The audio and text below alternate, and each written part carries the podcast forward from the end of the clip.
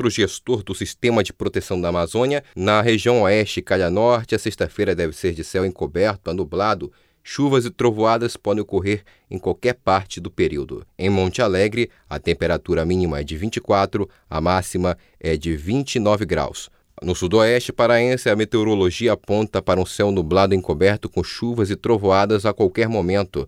No município de Taituba, a variação de temperatura fica entre 24 a 30 graus. No sudeste, a sexta-feira é marcada por um céu parcialmente nublado, podendo ficar encoberto com pancadas de chuvas e trovoadas, principalmente no período da tarde até o começo da noite. No município de Rondon do Pará, a variação de temperatura fica entre 23 a 30 graus. 7 horas 49 minutos, 7 e 49. Repórter Cultura. Muito bem, nós temos agora o nosso repórter João Paulo Sebra circulando nas ruas de Belém e dá uma panorâmica para a gente como é que está, por exemplo, no Ver o Peso. É com você, João. Bom dia mais uma vez, Marcos Aleixo, Bebel Chaves e ouvintes do Jornal da Manhã. É, primeiro, atualizando algumas informações sobre o trânsito, nós passamos por ruas do bairro da Cremação, Batista Campos e Reduto e o movimento já é bem menor do que o normal, é, é, com a recomendação de quarentena, com algumas, algumas vias né, em que passam ônibus, como por exemplo a Cis de Vasconcelos, tem um trânsito tranquilo e poucas pessoas nas paradas também, mesmo caminhando. No centro comercial, o movimento também já começa a diminuir. Nesse momento, nós estamos aqui na feira do Ver o Peso, onde já notamos inclusive algumas barracas fechadas na Boulevard Castilho França. E nós vamos conversar aqui com o Didi, que é o diretor do Instituto Ver o Peso. Bom dia. Até o momento, vocês já sentiram alguma diminuição no movimento de pessoas frequentando aqui a Feira do Ver o Peso? Sem dúvida nenhuma, né? A informação, a mídia tem falado tanto nesse vírus que acaba intimidando as pessoas de sair de casa e de vir até o ver o peso, né? Nós vamos conversar, ter uma reunião com o secretário de Economia né, do município, é, no sentido da gente procurar trazer mais informação para o trabalhador e no sentido de ver um horário adequado para que a feira venha a funcionar. Você falou que inclusive alguns vendedores também, que aqui tem muitos feirantes que têm mais de 60 anos, também já não estão vindo, é isso? Sem dúvida nenhuma, não me preocupa porque o ver o peso ele tem uma história, ele é antigo, e é de geração para geração. E as pessoas que trabalham, por exemplo, eu tenho 60 anos, né? E vários amigos meus têm 60 anos, né? Nos preocupa. Agora o que falta, como eu estou dizendo para ti, uma ação do governo do estado ou da prefeitura no sentido de informar a gente através de folder ou panfletos. Vocês também estão tomando algum cuidado com a alimentação, já que muitas pessoas estão começando até a querer estocar alimentação em casa, mas também têm medo de que possam é, ser contaminadas por meio da alimentação. Vocês estão tendo o maior cuidado com isso? Olha, eu vou ser real para ti. Agora, agora, agora, no momento, a gente está vendendo do jeito que a gente continua vendendo. A gente está tendo as a precaução, por exemplo, recentemente nós compramos mil máscaras para distribuir na, na Pedra do Peixe. Mas qual foi a orientação? Para quem usasse a máscara, só quem tivesse gripado. Tá entendendo? Quem não tivesse gripado não deveria usar máscara, porque senão ia causar pânico nas pessoas de se surpreender todo mundo com máscara. Então, graças a Deus, a vantagem que a gente está tendo é porque o Ver o Peso ele é uma feira livre, ele é uma feira aberta, fica na beira do mar e nós, graças a Deus, a gente não estamos identificando nenhum feirante com sintoma de gripe. Tá certo, então. Muito obrigado. Começamos aqui com o Didi, que é diretor do Instituto Ver o Peso. Muito obrigado, bom dia, boas vendas, bom trabalho. Então, essas foram as informações aqui da Feira do Ver o Peso, como o próprio Didi falou, é, com os feirantes já preparados e com mais precaução para poder fazer essas vendas. É com vocês aí no estúdio, João Paulo Seabra, para a Rede Cultura de Rádio.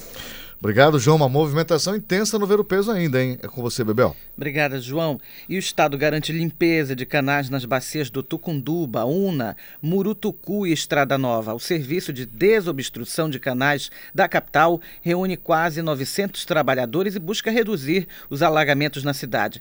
Vamos a mais detalhes com a repórter Brenda Freitas. É com você, Brenda. Olá de novo, Bebel e Aleixo e ouvintes da Rádio Cultura, pois é, a Secretaria de Estado de Desenvolvimento Urbano e Obras Públicas, a CEDOP, está dando continuidade a, a ações de desobstrução de canais e bueiros para liberar o fluxo das águas pluviais em vários pontos de Belém. Essa medida segue diretrizes estabelecidas no decreto de situação de emergência para os municípios da região metropolitana.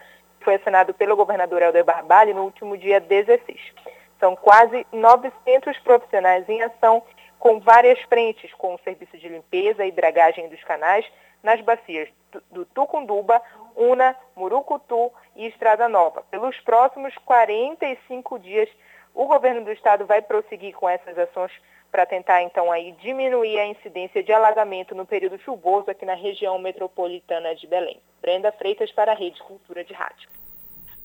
Obrigada, Brenda.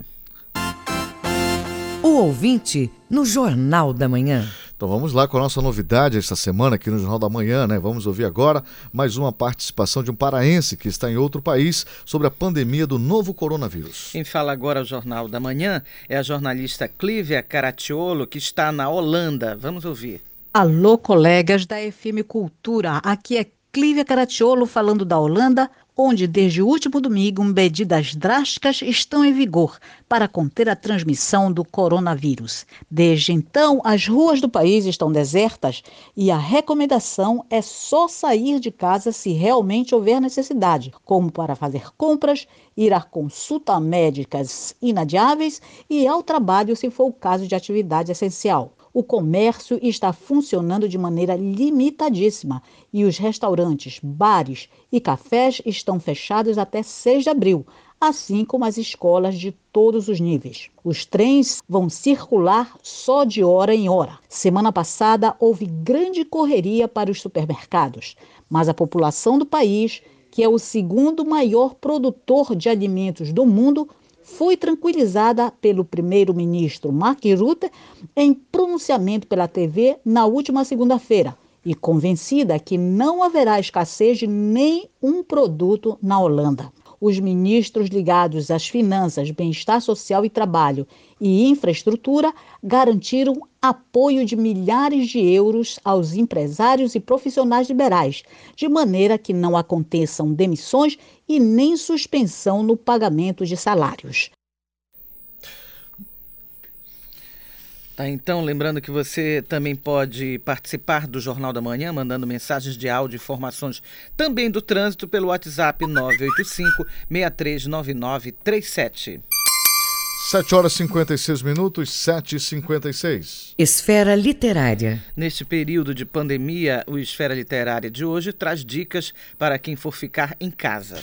Pois é, Bebel, a leitura é um excelente refúgio para quem está tentando se proteger do coronavírus. Acompanhe as dicas com Roberto Apolo. Diante as orientações para evitar a propagação do coronavírus, o ato de ler é uma grande alternativa para quem quer ficar em casa neste período. A leitura é uma habilidade importante, principalmente para o desenvolvimento pessoal e profissional, além de aumentar o conhecimento. A jornalista e escritora Camila Simões indica uma leitura para o momento. Você pode dividir as suas leituras né, em leituras mais rápidas, principalmente para pessoas que estão começando a pegar um ritmo de leitura, que não está muito acostumado. Então, vale você tentar escolher alguns livros ou leituras que são mais rápidas. Então, eu indico livros, por exemplo, que tenham listas. Isso é muito legal. Por exemplo, o Dicionário Mulheres do Brasil. O nome e sobrenome da autora é bem complicado. É Chuma, mas se você procurar na internet Dicionário Mulheres do Brasil, você vai ver um livro que é um compilado, é uma enciclopédia em ordem alfabética com nomes de mulheres que foram significativas em algum momento da história do Brasil. Ou foi a primeira escritora negra, ou foi a primeira a jogar um esporte diferente, ou ser professora no Brasil, ou uma professora que teve destaque em algum momento. Enfim, são mulheres nos diversas atividades e você conhece essas mulheres mulheres nesse livro, Dicionário Mulheres do Brasil, em pequenas pílulas, assim, pequenos parágrafos. Para melhorar a sua leitura, a primeira coisa a se fazer é identificar os principais problemas que dificultam o hábito. Escolher um tema que agrade colabora e também é uma outra alternativa. A jornalista e escritora Camila Simões sugere opções por autores locais. Como uma dica de leitura de autores, autoras locais, que também tem muito material na internet, eu vou começar pela Juliana Juliana Murakami. É só você procurar Guardiões do Império na Amazon.com. Você pode baixar o Kindle, que é aquele aplicativo da Amazon, é um leitor, né, de livros, então o livro vai direto para lá. Ela disponibilizou nesses próximos dias de graça na Amazon.com.br justamente para incentivar a leitura é, nesse período de confinamento. Quem fez a mesma coisa também foi o autor Andrei Simões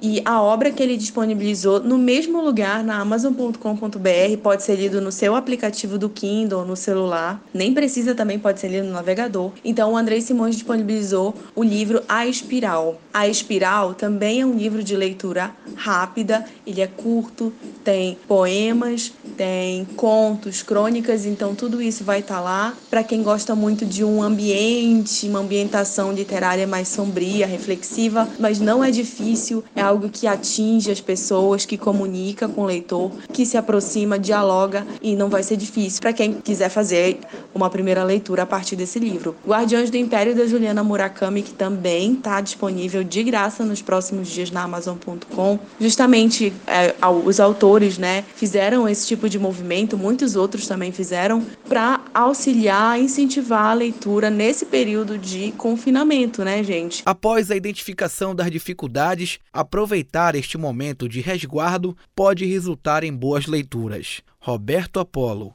Rede Cultura de Rádio.